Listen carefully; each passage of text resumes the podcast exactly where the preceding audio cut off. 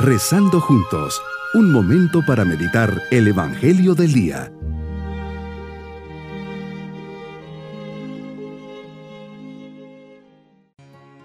En este día domingo de la vigésima quinta semana del tiempo ordinario, les saludo, poniendo nuestras vidas bajo la mirada llena de misericordia de Dios, que nos acompaña y protege en cada momento.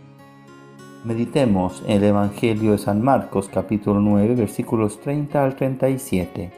Señor, vas con tus discípulos atravesando Galilea.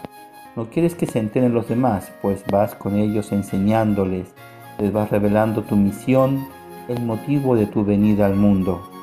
Y les dices, el Hijo del Hombre va a ser entregado en manos de los hombres, le darán muerte y tres días después de muerto resucitará. Los discípulos no entienden nada pero no se atreven a preguntar. Temor, respeto humano, cuántas veces también nos pasa y no nos atrevemos a preguntarte. Nos invitas a la confianza, a platicar sin reservas de lo que pensamos y sentimos. ¿Qué razón tiene Isaías cuando dice, porque no son mis pensamientos vuestros pensamientos, ni vuestros caminos son mis caminos? Un Mesías que viene a sufrir, un Salvador que muere en la cruz, un redentor víctima de la crueldad y del odio de los judíos.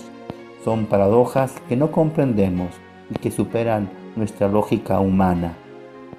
Sigo meditando al profeta Isaías, porque cuanto aventajan los cielos a la tierra, así aventajan mis caminos a los vuestros y mis pensamientos a los vuestros. Aunque tus caminos muchas veces nos resultan incomprensibles, absurdos, el profeta afirma que tus planes divinos aventajan a nuestros planes. Son superiores, son más sabios. Más allá de la lógica humana, tan evidente a primera vista, existe una lógica divina, un plan divino, una providencia. Los apóstoles no entendían el plan de Dios Padre sobre ti. No se atrevían a preguntar, pero era el plan divino, el que lo conoce todo basados en su divinidad. No es absurdo aceptar unos planes que no entendemos.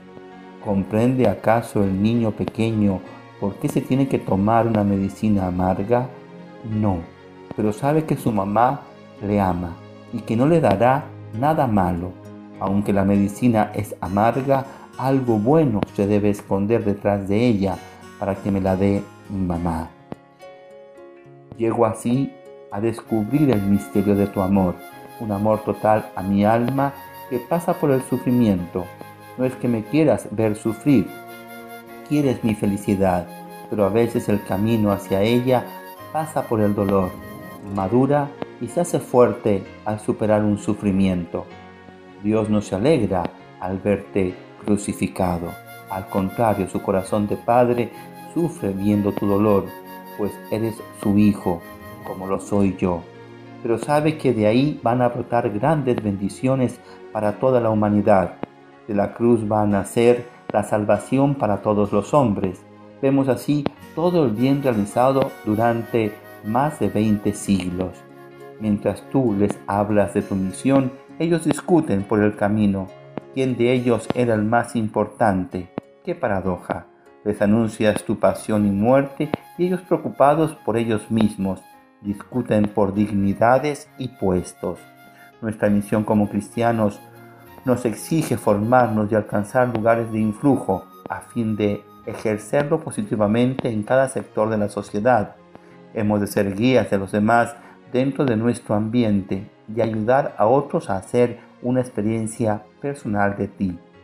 Jesús, eres paciente y misericordioso y recomiendas a tus discípulos y a nosotros quien quiera ser el primero, que sea el último de todos y el servidor de todos. Y tomas a un niño poniéndolo en medio para que aprendamos de ellos la sencillez y la humildad.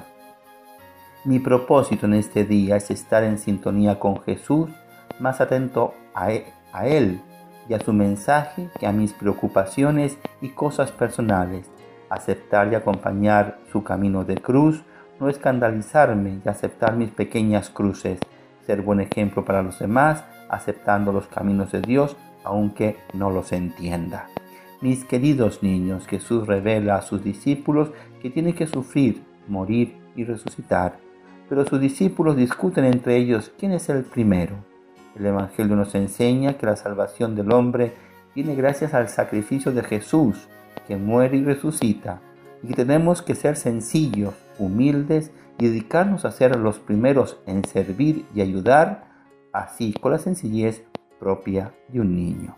Y nos vamos con la bendición del Señor. Y la bendición de Dios Todopoderoso, Padre, Hijo y Espíritu Santo, descienda sobre todos nosotros. Bonito día. Hemos rezado junto con el Padre Denis Doren, Legionario de Cristo.